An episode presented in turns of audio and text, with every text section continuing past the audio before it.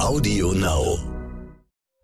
Die Stunde Null, der Wirtschaftspodcast von Kapital und NTV zu den wichtigsten Themen der Woche. Früher war Just in Time eine Selbstverständlichkeit oder die Selbstverständlichkeit lag darin, dass Logistik einfach immer funktionierte. Das hat man sicherlich in den letzten zwei Jahren revidieren müssen, sodass Logistik tatsächlich zu einem entscheidenden Differenzierungsmerkmal wurde. Also ich würde nicht sagen, dass die Globalisierung zurückgebaut wird. Ich glaube, auch in der Zukunft wird man arbeitsteilig Produkte erstellen. Und äh, was wir heute sehen, ist eine Differenzierung der Globalisierung, so will ich das bezeichnen.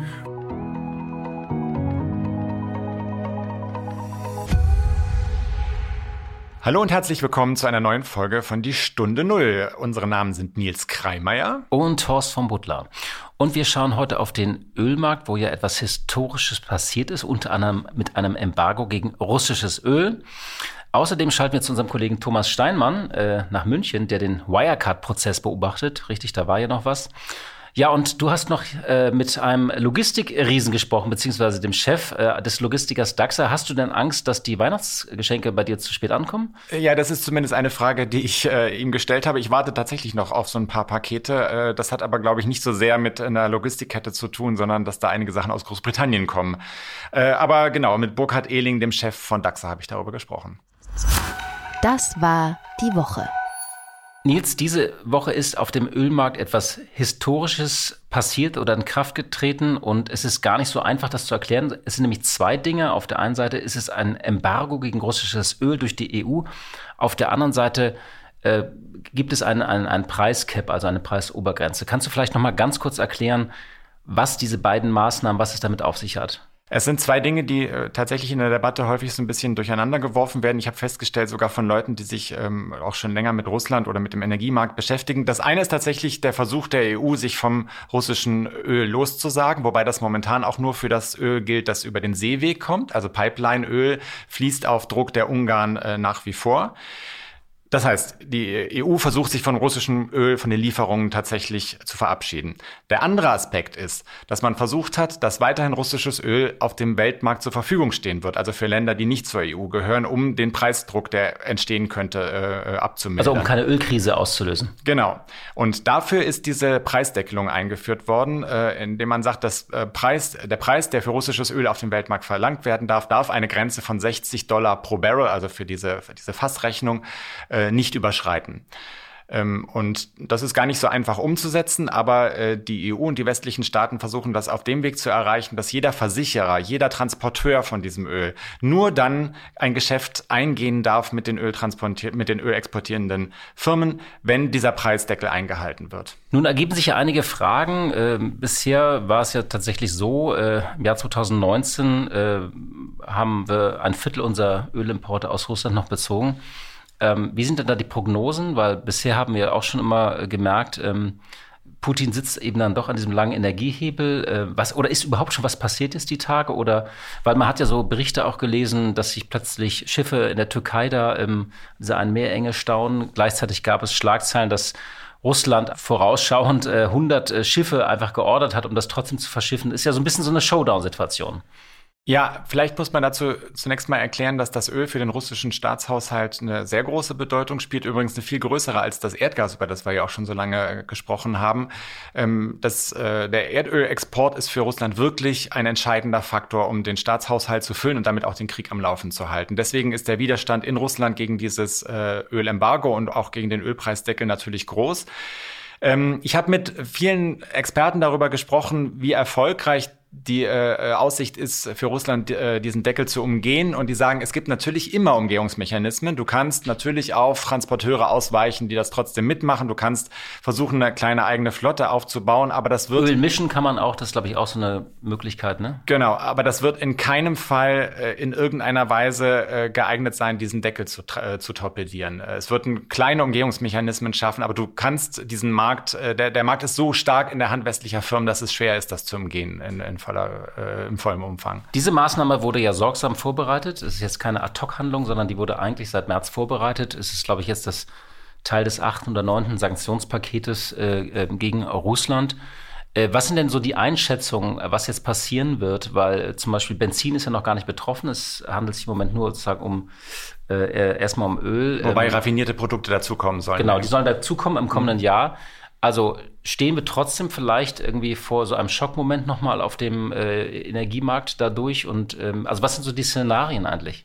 Also äh, der Ölpreisdecke ist ja eigentlich gerade der Versuch, diesen Schockmoment zu ver vermeiden, weil das Öl ja als Menge auf dem Weltmarkt erhalten bleibt. Also eine smarte Sanktion eigentlich, wie wir in der vergangenen Folge auch so ein bisschen drüber gesprochen Ge haben. Ne? Genau, genau. Das ist der, eigentlich der Versuch einer smarten Sanktion. Äh, und die große Frage ist natürlich, ob es in der Tat äh, in der Lage sein wird, äh, die russische Kriegsführung zu unterminieren, also den, den Haushalt zu beeinflussen in Russland. Und das hängt natürlich in sehr starkem Ausmaß davon ab, wie hoch dieser, dieser Preisdecke angesetzt wird. Im Moment sind wir bei 60 Dollar. Dollar.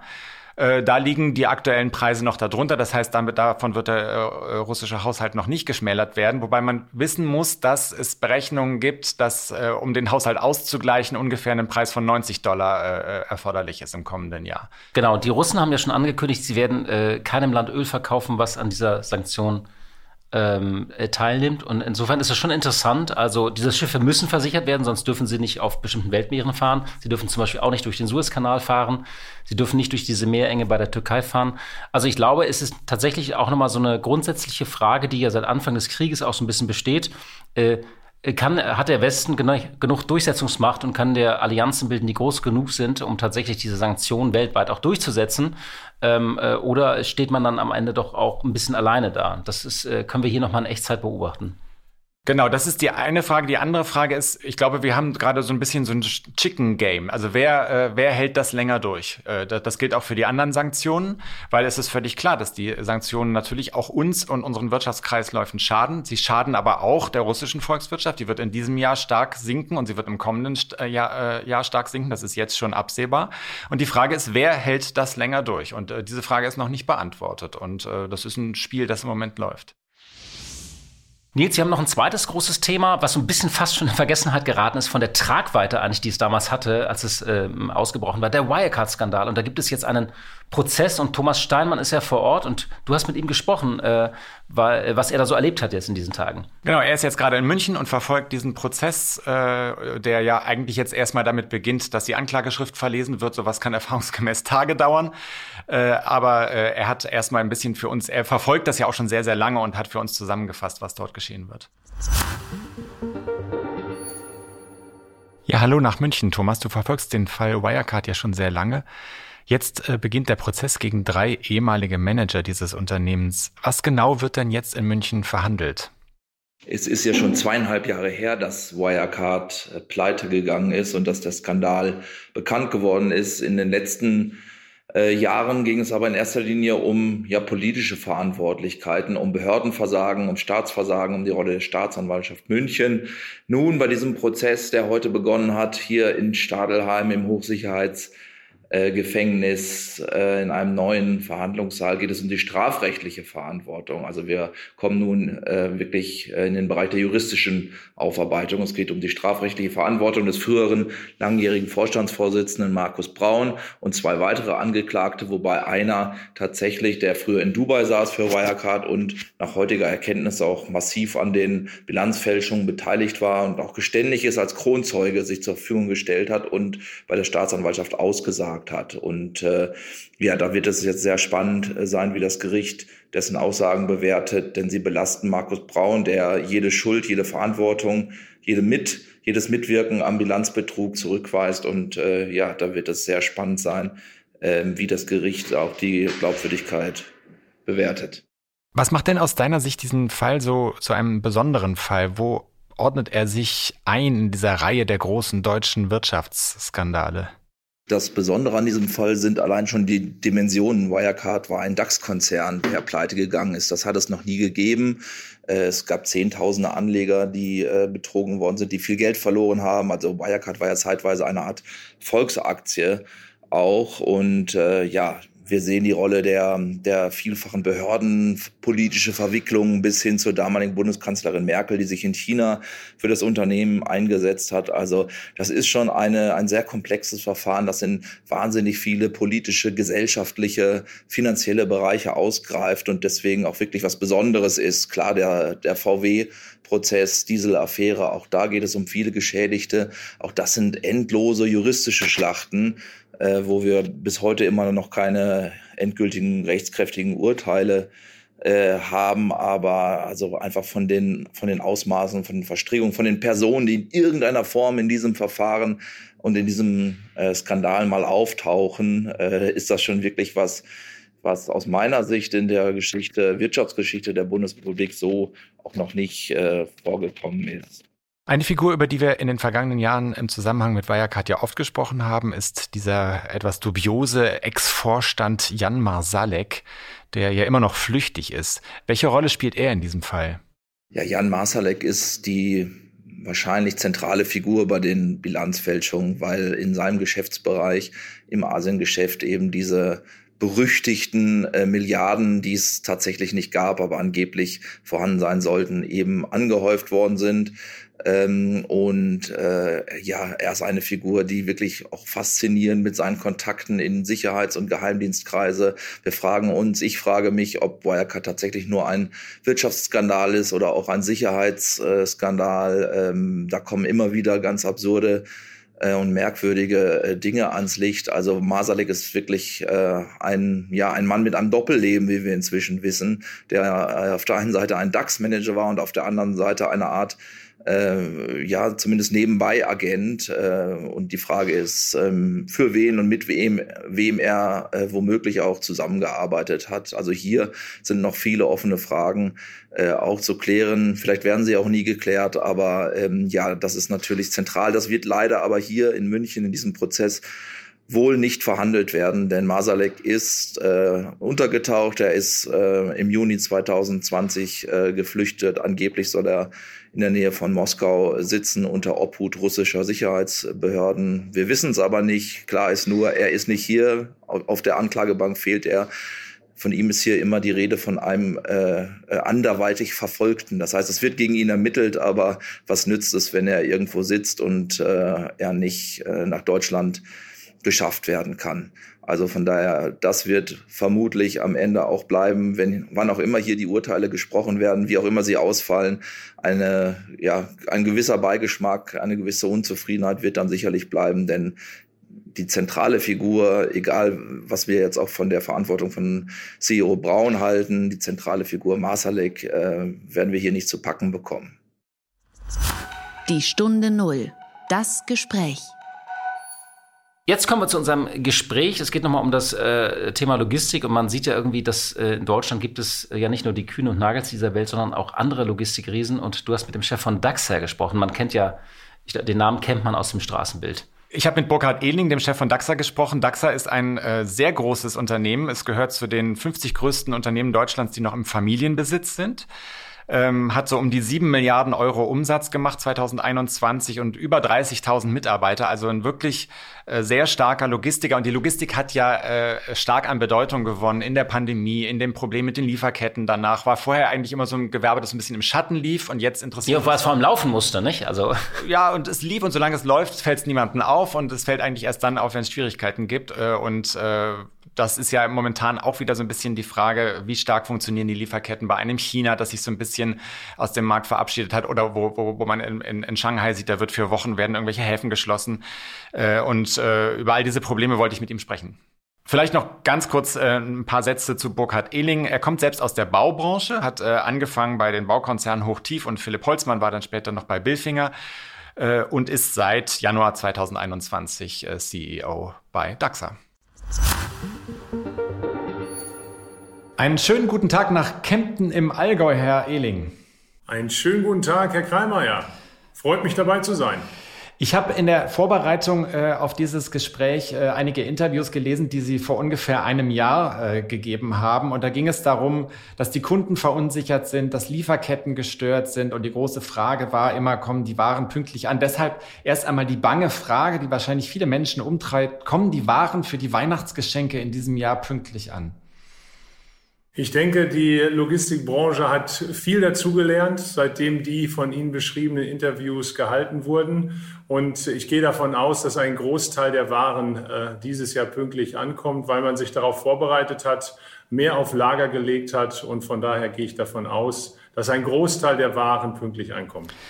Ähm, die Frage rührt ja auch daher, Sie haben als Logistikunternehmen, äh, wenn man das so sagen kann, eine Berg- und Talfahrt hinter sich. Äh, zunächst gab es den äh, starken Einbruch des Lieferverkehrs durch die äh, Corona-Pandemie. Dann ging es danach wieder steil nach oben. Hat sich das so ein bisschen eingependelt? Es ist ja auch schwer als Unternehmen, sich auf sowas einzustellen, auf so eine Volatilität. Ich glaube, wir können sagen, dass wir es von Anfang an geschafft haben, unseren Kunden ein verlässlicher Partner zu sein. Wie Sie sagen, waren es sehr bewegte zwei Jahre, die insbesondere ja durch die ganzen Krisen geprägt waren. Ich glaube, was wir sagen können, dass wir in der ganzen Zeit äh, eine gute Qualität in unseren Netzwerken haben liefern können. Und ja, diese volatilen Zeiten sind sicherlich äh, für uns auch äh, sehr spannend gewesen mit einer herausfordernden Situation. Aber wie ich es gesagt habe, die, das Feedback unserer Kunden zeigt, dass wir es geschafft haben, auch in den schwierigen Zeiten ein verlässlicher Partner zu sein. Sie, Sie haben eben schon angedeutet, dass äh, Lagerung wichtiger wird. Äh, wir hatten äh, über Jahre, ja fast Jahrzehnte lang diesen äh, Trend hin zu Just-in-Time, zu, zu einer Lieferung, die äh, sozusagen dann praktisch gleich in den Produktionsprozess oder in den, in den Kundenprozess reingeht. Jetzt sagen Sie, Lager werden wichtiger. Äh, ist das ein Trend, der sich tatsächlich jetzt verstärkt bei Ihnen? Sie haben es gesagt, äh, äh, früher war Just-in-Time eine Selbstverständlichkeit oder die Selbstverständlichkeit lag darin, dass Logistik einfach immer funktionierte. Das hat man sicherlich in den letzten zwei Jahren revidieren müssen, sodass Logistik tatsächlich zu einem entscheidenden Differenzierungsmerkmal wurde. Und es ist sicherlich so, dass äh, auf der einen Seite zusätzliche Warehäuser oder Warenlagerung passiert ist, aber auf der anderen Seite gibt es auch eine Reihe anderer Faktoren, die dazu geführt haben, dass in den letzten Monaten oder in den letzten zwei Jahren die Lieferketten resilienter aufgebaut wurden. Zum Beispiel dadurch, dass man die regionale Beschaffung von Vorprodukten ändert und nicht nur die Abhängigkeit von Asien hat, dass man auf verschiedene Ressourcen oder Sourcen setzt, dass einfach verschiedene Produktionsstandorte in das ganze Thema Supply Chain eingebaut wurden, plus dann eben die Lagerhaltung. Und das alles hat dazu geführt, und führt weiterhin dazu, weil dieser Prozess äh, in noch einigen Fällen nicht abgeschlossen ist, dass wir heute sicherlich von resilienteren äh, Supply Chain sprechen können als von vor zwei Jahren. Was bedeutet das denn für Sie als Logistikunternehmen? Müssen Sie selbst dann äh, andere Kapazitäten vorhalten, neue, neue Angebote daraus äh, äh entwickeln? Bei uns ist es so, dass wir schon immer auf ein sehr gut etabliertes und funktionierendes Netzwerk zurückgreifen konnten.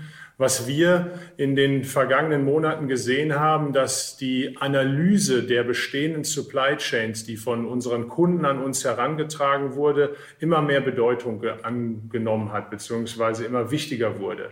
Das heißt, die Kunden gehen mit uns tatsächlich in, der, in, die Analyse der Supply Chains rein und schauen, wie sie ihre Supply Chains optimal aufstellen können. Und wenn man den Trend sieht, ist das sicherlich eine deutliche Zunahme dieses Hinterfragen der Supply Chains, das Optimieren der Supply Chains und dabei die enge Partnerschaft mit dem Logistikunternehmen und das wirklich sehr strategisch aufgesetzt. Und das ist sicherlich noch mehr geworden als in der Vergangenheit.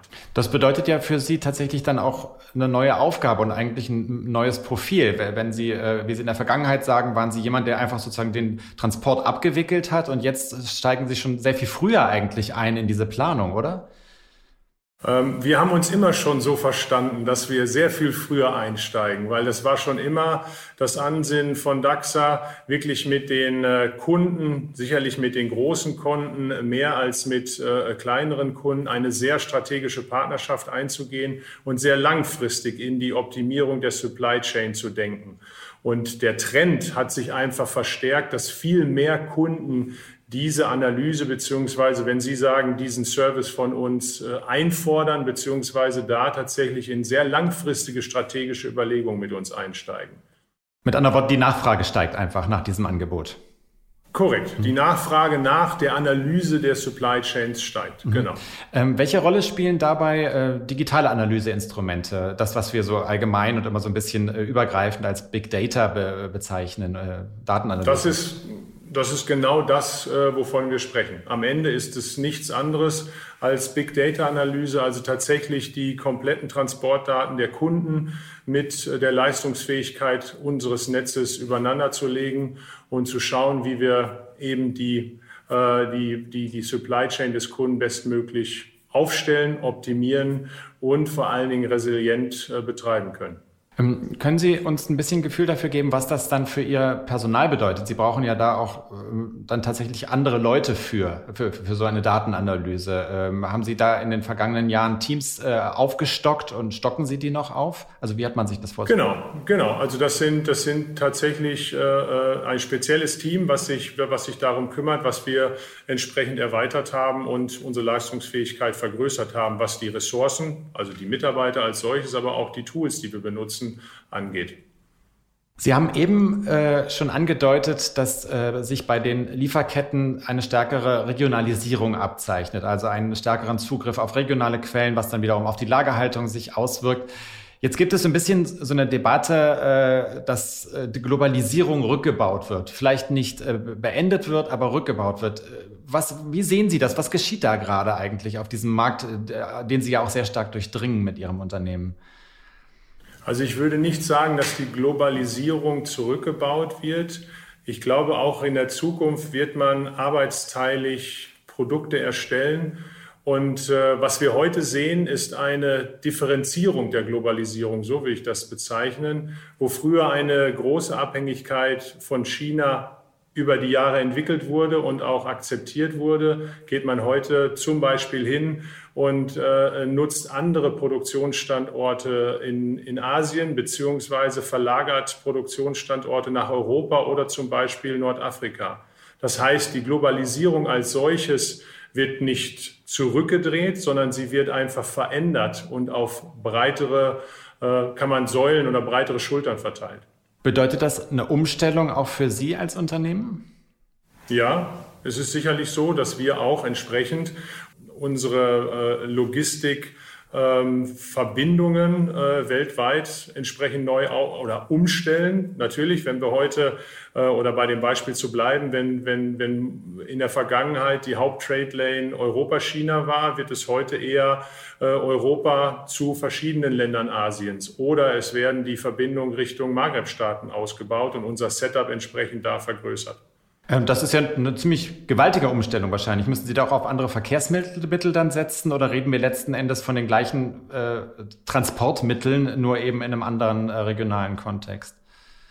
Genau, wir reden eigentlich von den gleichen Transportmitteln. Wir reden von im Wesentlichen äh, See- und Lufttransporten, beziehungsweise wenn wir äh, näher zu Europa kommen, also Maghreb, äh, passiert halt vieles über Lkw, beziehungsweise dann Schiff, was das Überqueren des Mittelmeers angeht. Aber da ist natürlich der Anteil des Landtransportes sehr groß. Also von daher, die Verkehrsmittel sind die gleichen. Ähm, aber es verändert sich quasi die Nutzung beziehungsweise die verschiedenen Trade Lanes, wo man äh, mit den verschiedenen Verkehrsmitteln äh, seine Waren transportiert. Ähm, Sie sind ja als äh, Unternehmen, wenn ich das richtig verstanden habe, traditionell sehr stark auch in der Lebensmittellogistik aktiv.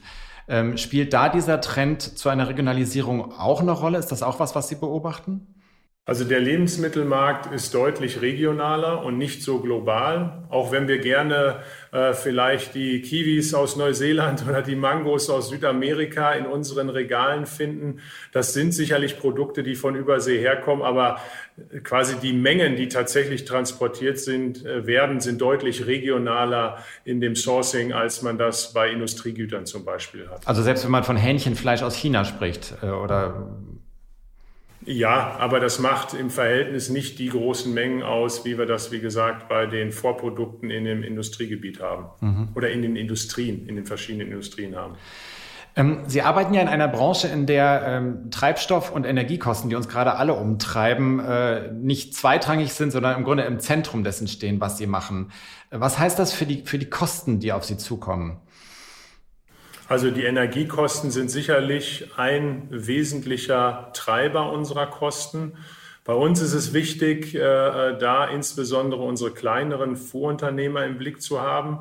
Das Geschäftsmodell von DAXA beruht darauf, dass wir Netzwerke organisieren. Das heißt, äh, wir haben ungefähr 1500 Fuhrunternehmer, die für uns tätig sind. Und was da wichtig ist, dass natürlich wir unsere Fuhrunternehmer bestmöglich in diesen Energiekosten äh, unterstützen und die entsprechend über Instrumente, das haben wir auch schon in der Vergangenheit gehabt, über angepasste Tarife, die auch mit den entsprechenden Energiekosten äh, fluktuieren, dass wir die entsprechend für ihre höheren Kosten dann auch entschädigen. Und natürlich auf der anderen Seite das äh, ähm, teilweise beziehungsweise größtenteils auch an unsere Kunden weitergeben. Also im Endeffekt wird die Logistik teurer und werden auch die Endprodukte teurer. Von was für einem Ausmaß sprechen wir hier, wenn Sie sagen, das wird dann am Ende auf, äh, wirkt sich auf die Preise aus und muss an die Kunden weitergegeben also, werden?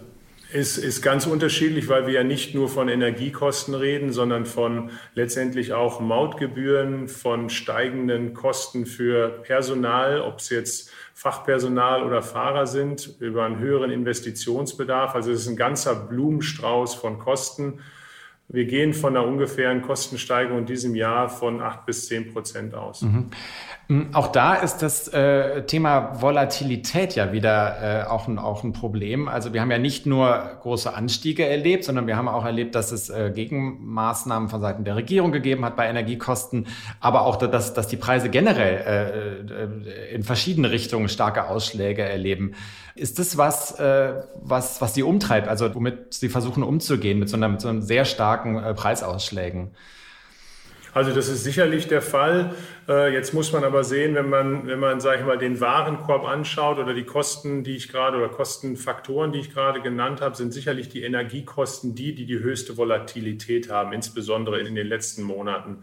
Und da haben wir tatsächlich Mechanismen, die die Preisvolatilität in die Bepreisung unserer Waren mit einbringen. Und von daher ist die Volatilität da, aber es gibt, wie gesagt, nicht erst seit äh, ein paar Monaten, sondern schon seit Jahren indizebasierte äh, äh, Preisstrukturen, die dann entsprechend sowohl nach oben als auch nach unten dann die, die Kosten für unsere Kunden entsprechend äh, verändern. Mhm. Ähm, zusätzlich zu den steigenden Energiekosten haben wir generell äh, auf der Kostenseite ja auch Steigerungen sehen wir bei Rohstoffkosten. Ich habe äh, gelesen, auch wieder in der Vorbereitung, dass selbst das Holz für die Paletten, die Sie benutzen, sich äh, in den, im Preis verdoppelt hat. Ist das richtig? Das ist richtig, ja. Mhm. Und was heißt das? Also an, an wie vielen Fronten sind Sie da gerade sozusagen tätig? Ja, an, an sehr vielen, wie ich es eben aufgezeigt äh, oder aufgezählt habe. Also es sind tatsächlich viele, viele äh, Fronten, die wir natürlich äh, äh, in Summe betrachtet dann auch in unsere Preisgestaltung einbringen. Aber jetzt mal abgesehen von der Preisgestaltung ist es natürlich auch an uns, die Effizienz in unseren Prozessen entsprechend zu erhöhen. Und das, was Sie eben beschrieben haben, äh, zum Beispiel Richtung Artificial Intelligence, hat ja auch viel mit Digitalisierung zu tun, hat viel mit äh, Effizienzsteigerung unter Ausnutzung der Digitalisierung zu tun. Und da treiben wir große Projekte voran, um nicht nur einfach die Kosten hinzunehmen, um weiterzugeben, sondern da auch tatsächlich unsere Effizienz in den Prozessen steigern zu können. Können Sie da mal ein Beispiel für bringen, also wie die Digitalisierung da konkret äh, zum Einsatz kommt? Also ein, ein Beispiel, was wir jetzt gerade äh, testen, ist äh, ein, ein, ein System, wo wir die Erfassung unserer Packstücke im, in dem Umschlagslager von einem manuellen Prozess in einen vollautomatischen digitalen Prozess umwandeln. Das ist ein Forschungsprojekt, was wir zusammen mit dem Fraunhofer Institut die letzten vier Jahre entwickelt haben. Das befindet sich gerade in der Pilotphase in zwei Niederlassungen. Aber das ist zum Beispiel ein Projekt, wo wir uns massive Einsparungen und Verbesserungen der Produktivität in unseren Umschlagslegern äh, erhoffen, beziehungsweise die sind klar absehbar. Und in Summe steigert das die Transparenz in unseren ganzen Netzwerken zu wissen, wann eine Sendung mit welcher Kubage, also mit welcher Größenordnung und mit welchem Gewicht wann, wann und sozusagen wo es äh, sich befindet. Und dementsprechend wird das nachfolgend, das sind dann die äh, weiteren Projekte, auch dafür sorgen, dass wir unsere Auslastung in den LKWs entsprechend erhöhen können, weil wir diese LKWs einfach äh, besser so gesehen packen können bzw. füllen können als in der Vergangenheit. Mhm. Und äh, zu der ähm, Kosteneinsparung kommt es dann in dem Fall tatsächlich durch diese bessere Auslastung oder dadurch, dass Sie Personal äh, einsparen können in den Lagern, weil das eben dann automatisch erfasst wird? Also letztlich sind immer noch, das ist eine Unterstützung unserer Mitarbeiter, die einfach die Effizienz äh, des Handling der Waren im Umschlagslager erhöht und langfristig dazu führen wird, dass wir tatsächlich die Auslastung in den Transporten erhöhen können.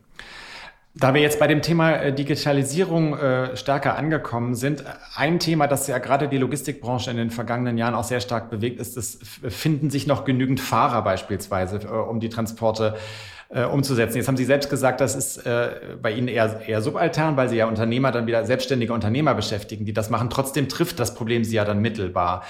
Ähm, was entwickelt sich da und was, was kann da durch Digitalisierung tatsächlich erreicht werden? Also zum einen entwickelt sich, und das ist nicht erst seit äh, diesem Jahr oder den letzten zwei Jahren absehbar, ein Mangel an Fahrer. Äh, dem wirken wir auch so entgegen. Sie haben es eben gesagt, das ist nicht unser oder nur mittelbar unser Problem. So sehen wir es echt gesagt nicht, weil wir auch versuchen, unsere Vorunternehmer da entsprechend zu unterstützen dass wir schon vor sechs Jahren eine eigene Ausbildungs GmbH für Fahrer ins Leben gerufen haben und tatsächlich versuchen, äh, äh, Teile unserer, unserer Fahrer beziehungsweise unseres Nachwuchses da auch selber auszubilden. Das tun wir insbesondere nicht nur bei den Fahrern, sondern auch äh, bei unseren Mitarbeitern, wo wir verstärkt auf eigene Ausbildung setzen. Das ist sicherlich ein Teil davon. Aber natürlich geht es auch darum, ein gutes Arbeitsumfeld äh, seinen Fahrern beziehungsweise seinen Mitarbeitern geben zu können oder bieten zu können, dass man einfach auch die Attraktivität dieses Jobs als Fahrer zum Beispiel steigern kann geht auch wieder mit der Digitalisierung einher. Es gibt halt, äh, sage ich mal, verschiedene Ansätze, wie man auch die Arbeit eines Fahrers bestmöglich unterstützen kann mit Routenplanung, die vorgegeben ist oder wo man einen Vorschlag gibt, mit Informationen über Staus, die schon während quasi der Fahrer auf der Route ist, den Fahrer erreichen und Vorschläge macht, wie eine, ein Stau zum Beispiel umfahren werden kann. In der optimaleren Ausnutzung der Zeit, die einem Fahrer zur Verfügung steht, um tatsächlich das Ausbringen, aber auch Abholen der Waren zu optimieren. Also all das sind verschiedene Instrumente, die wir einbauen, um tatsächlich das Berufsbild des Fahrers zum einen von vornherein mit in die Ausbildung zu nehmen und da einen Fokus drauf zu setzen, aber tatsächlich auf der anderen Seite auch ja, das reine Doing, wenn ein Fahrer unterwegs ist, bestmöglich zu unterstützen. Klappt das denn? Also schaffen Sie es damit auch mehr Menschen in diesen Beruf zu bekommen oder ist da immer noch ein gewaltiger Mangel für Sie? Also wir schaffen das tatsächlich, mehr Leute in den Beruf zu bekommen. Reicht das immer aus, beziehungsweise haben wir da flächendeckend alle unsere Sorgen erledigt? Sicherlich nicht. Also das ist ein, ein Vorgehen, wie Sie eben gesagt haben, wo wir unsere Vorunternehmer unterstützen, aber die natürlich auch ihre eigenen Maßnahmen treffen müssen.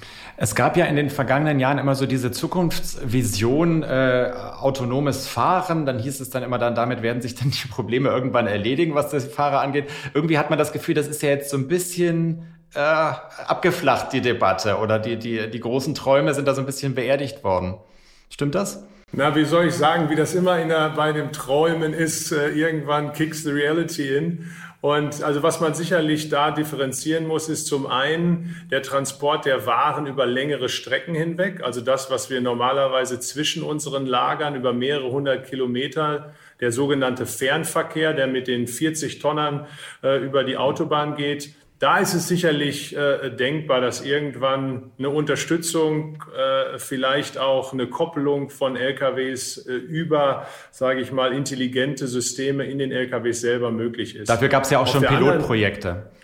Genau, genau. Ähm, auf der anderen Seite, wenn Sie sich überlegen, dass unsere Fahrer in Innenstädten unterwegs sind, die Waren abholen und ausliefern, äh, das wird auch in ferner Zukunft aus meiner Sicht äh, relativ schwierig äh, durch dann selbstfahrende LKWs erledigt werden. Also man muss immer sein, wir transportieren Waren, die normalerweise palettiert sind. Das heißt, wir haben normalerweise auch jemanden, der die Waren abladen muss, zu den Kunden bringen muss. Und dementsprechend äh, ist für uns auch tatsächlich immer der menschliche Kontakt äh, ein sehr wichtiger. Am Ende ist das, unser direkter Kontakt zu den Kunden, die über Jahre gewachsenen, äh, äh, wie soll ich sagen, Verbindungen haben und dementsprechend eine hohe Flexibilität und Anpassungsfähigkeit haben, was sie bei selbstfahrenden LKWs nur schwierig hinkriegen. Wenn das Telefon klingelt und es kommt die Anfrage, ob man nicht doch noch mal eine Sendung abholen kann, obwohl man eigentlich schon am Ende der Tour ist, dann ist es halt mit einer Person, die diesen Anruf entgegennimmt und die entsprechende Flexibilität hat, einfacher zu gestalten, als wenn sie alles vorher äh, nur noch mit selbstfahrenden LKWs haben. Lange Rede, kurzer Sinn. Fernverkehr, lange Strecken, glaube ich, wird es irgendwann möglich sein. Im Nahverkehr, also quasi im Stadtgebiet, ist es eher auf sehr lange Zeit nicht vorstellbar, zumindest nicht für mich. Aber ich äh, verstehe Sie auch so, dass Sie dem auch gar nicht so äh, äh, freudig entgegenblicken, einer Entwicklung hin zum selbstfahrenden äh, Verkehr, einfach weil, weil Sie gerne auch mit Menschen weiter zusammenarbeiten wollen. Also das ist sicherlich, äh, da bringen Sie es auf den Punkt, wir verstehen uns einfach als Netzwerk äh, von Menschen und das ist das, was DAXA auch, auch ausmacht, dass wir einfach gut ausgebildete Leute haben, die sich einfach auch um die Anliegen des Kunden kümmern. Und von daher bin ich nicht der, der, der der alles morgen auf selbstfahrende LKWs setzt und sagt, okay, das ist das einzig Seligmachende. Wir brauchen eine gute Unterstützung unserer Fahrer, keine Frage, und auch unserer äh, sonstigen Mitarbeiter, was technisches Equipment angeht, was Usability angeht. Das muss einfach möglichst unterstützt und einfach sein. Aber am Ende werden es immer die Menschen sein, die bei DAXA den Unterschied machen, wenn es darum geht, einen guten Service abzuliefern. Herr Illing, ich würde Sie zum Abschluss gerne fragen, äh, die Logistik war zumindest von außen betrachtet äh, lange eine Branche, die so ein bisschen unterm Radar gelaufen ist. Solange alles reibungslos funktionierte, wie das immer so ist, hat man nicht so genau draufgeschaut. Das hat sich spätestens seit Covid eigentlich geändert, auch weil vieles ja deutlich komplizierter geworden ist. Wünschen Sie sich manchmal so ein bisschen mehr Langeweile wieder? Nee, es gibt nichts Spannenderes als die letzten zwei Jahre. Also vielleicht ist das ein bisschen äh, äh, zu euphorisch gesprochen, aber ich glaube, die Logistik ist in der Wahrnehmung da angekommen, wo sie schon längst hätte sein sollen, nämlich auch die Wichtigkeit der Logistik betont und im Verständnis äh, vieler Kunden verankert. Von daher habe ich so viel interessante Gespräche in den letzten zwei Jahren geführt, die möchte ich nicht missen. Muss man es immer so stressig haben? Vielleicht nicht, aber ich glaube, da, wo die Logistik heute in der Wahrnehmung ist, da ist es ein guter Platz und wir haben, wie ich eben oder wie ich am Anfang ausgeführt habe, sehr spannende und sehr gute Gespräche mit unseren Kunden und das ist eigentlich das, was mich am meisten antreibt und umtreibt, zusammen die richtigen Lösungen zu finden und da wirklich ein Partner für unsere Kunden zu sein. Burkhard Ehling, ganz herzlichen Dank für dieses Gespräch. Ich danke Ihnen, Herr Kreimer. War sehr nett. freue mich. Danke. Liebe Hörerinnen und liebe Hörer, das war's für heute. Zum Schluss mal die Frage, hast du denn schon deine ganzen Weihnachtsgeschenke bestellt oder bist du noch ganz am Anfang? Ich bin äh, deutlich weiter als in den letzten Jahren. Ich äh, bin einer von denen, die manchmal erst kurz vor knapp noch äh, das letzte Geschenk besorgen, aber ich habe tatsächlich schon für die meisten meiner Familienmitglieder was gefunden und da bestellt, äh, auf das ich warte und wo ich hoffe, dass das noch rechtzeitig ankommt. Ich habe das wichtigste Geschenk schon und das, das ist das Geschenk für meine Frau, wie du weißt. Und das Schönste ist ja, wenn das, das kannst du doch Zufall jetzt hier, wir sind ja unter uns einfach exklusiv. Nee, sie weiß es schon, ah, weil okay. tatsächlich äh, wir waren bei bei einem Event, was es so noch nicht gab. Und zwar waren wir bei einem äh, ähm, so ein Wine-Tasting aus Frankreich von einem Freund, was in einer Goldschmiede stattfand, also wo die, die Frau war in diesen Räumen. Und wir kamen da rein und da lag rechts lagen da Ohrringe und die fand sie sofort schön. Da habe ich gedacht, ich schenke sie dir und danach konnte ich in Ruhe Wein trinken. War wow. also okay. Machen Sie es gut, liebe Hörerinnen und Hörer. Danke für Ihre Zeit und für Ihre Treue. Vielleicht habe ich Sie inspiriert. Gehen Sie zum Weintasting, um Schmuck zu kaufen. Bis nächste Woche. Machen Sie es gut. Tschüss. Die Stunde Null. Der Wirtschaftspodcast von Kapital und NTV zu den wichtigsten Themen der Woche.